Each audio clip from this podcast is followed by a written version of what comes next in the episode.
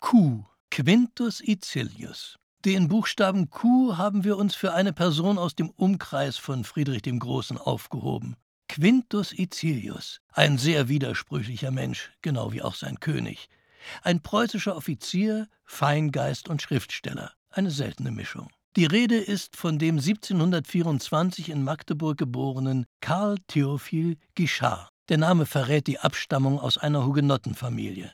Als Student interessierte ihn vor allem das klassische Altertum. Also lernte er außer Latein und Griechisch auch Syrisch und Chaldäisch. Dazu befasste er sich anhand der Originalquellen intensiv mit dem Kriegswesen der alten Griechen. Ein solcher Fachmann erregte natürlich das Interesse Friedrichs II. Als der Siebenjährige Krieg bereits begonnen hatte, lud er 1758 den Experten in sein Winterquartier nach Breslau ein. Der König ernannte ihn zum Hauptmann und machte ihn zum Flügeladjutanten, mit dem er in französischer Sprache gelehrte Dispute führen konnte. Angeblich war es aus einer Laune des Königs heraus, dass er Guichard in den Adelsstand erhob und ihm den Fantasienamen Quintus Icilius verlieh. Der bedankte sich für so viel Ehre, indem er die Führung eines Freischärlerbataillons übernahm. Hier trafen sich verwegene Burschen, die außerhalb der regulären Truppen für Spezialaufgaben eingesetzt wurden. Eine solche war die Plünderung des sächsischen Schlosses Hubertusburg. Übergriffe auf Besitztümer gegnerischer Herrscher galten damals als unehrenhaft. Johann von der Marwitz verweigerte den Befehl und fiel beim König in Ungnade.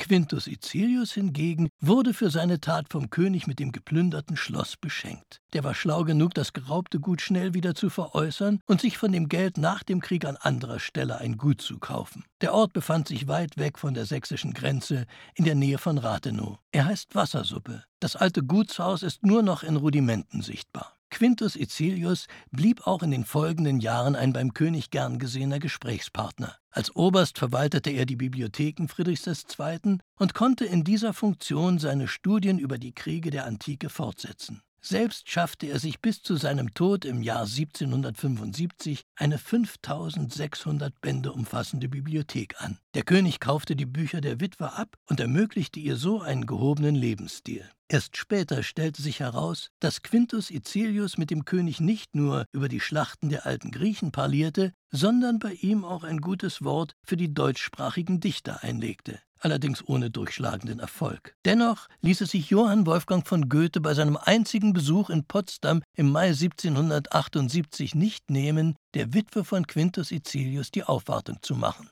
Die Bücher des Gelehrten gehören heute zum Bestand der Staatsbibliothek unter den Linden.